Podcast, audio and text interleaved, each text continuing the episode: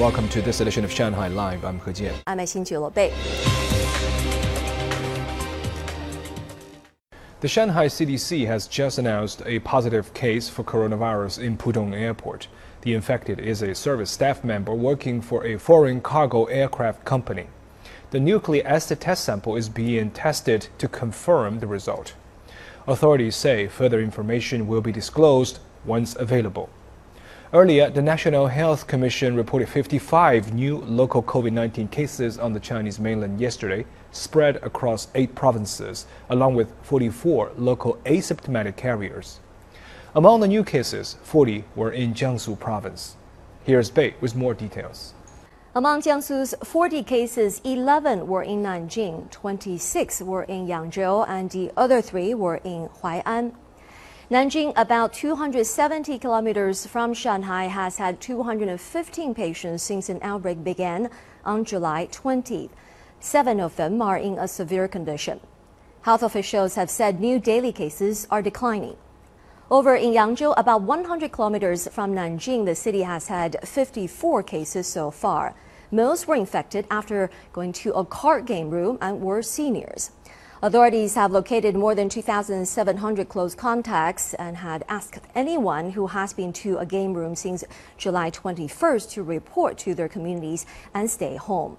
Such individuals are being given priority for coronavirus test. As of 9 a.m. today, everyone in downtown Yangzhou is being tested a second time for the virus. 1.4 million people have been swabbed. Lockdowns will continue for high-risk residential compounds. Checkpoints are in place at the main roads in and out of downtown and at highways into other provinces. In Hubei province, Wuhan reported seven cases today. They were all on the same tour to Huai'an in Jiangsu province. Officials said that means the infection cluster that started in Nanjing has spread to 27 cities in 12 provinces as of 3 p.m. today. Hunan province reported seven cases yesterday in the cities of Zhangjiajie, Zhuzhou, and Yiyang. Another 11 asymptomatic carriers were discovered. Six of them were in Zhuzhou, 60 kilometers south of the provincial capital, Changsha.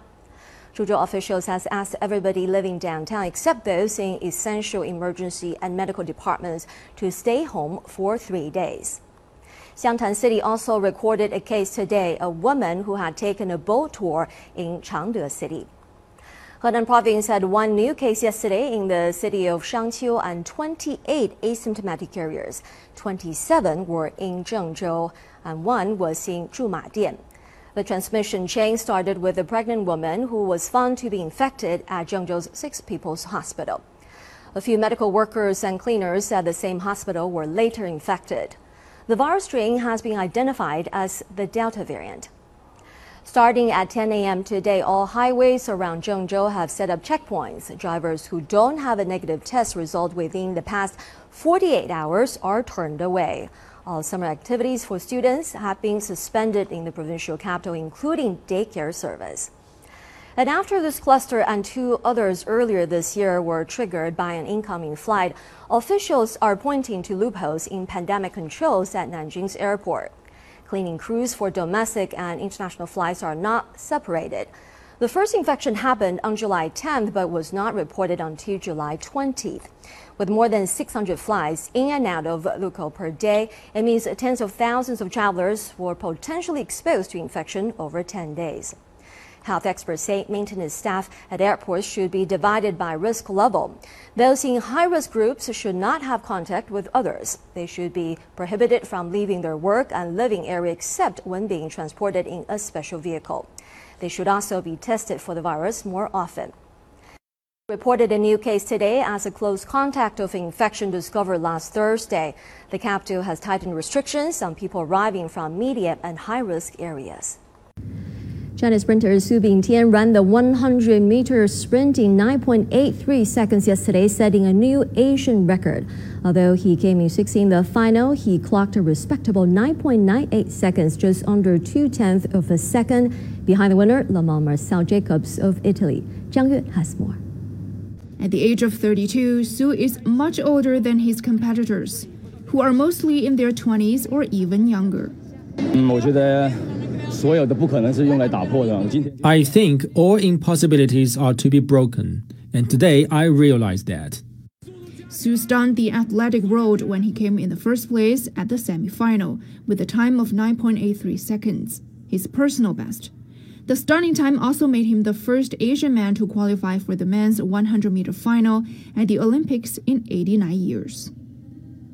张悦，上海 Live。Chinese State Councilor and Foreign Minister Wang Yi will attend the ASEAN China Ministerial Meeting, the ASEAN Plus 3 Foreign Ministers Meeting, the East Asia Summit Foreign Ministers Meeting, and the ASEAN Regional Forum via video conference from tomorrow to Friday. The Chinese Foreign Ministry said that the overall sound momentum in East Asia cooperation at present has strengthened regional countries' efforts to combat COVID 19 and revitalize the economy. At the same time, resurgence and fluctuation in the global pandemic situation and flare ups of regional hotspots have added more complexity to East Asia cooperation.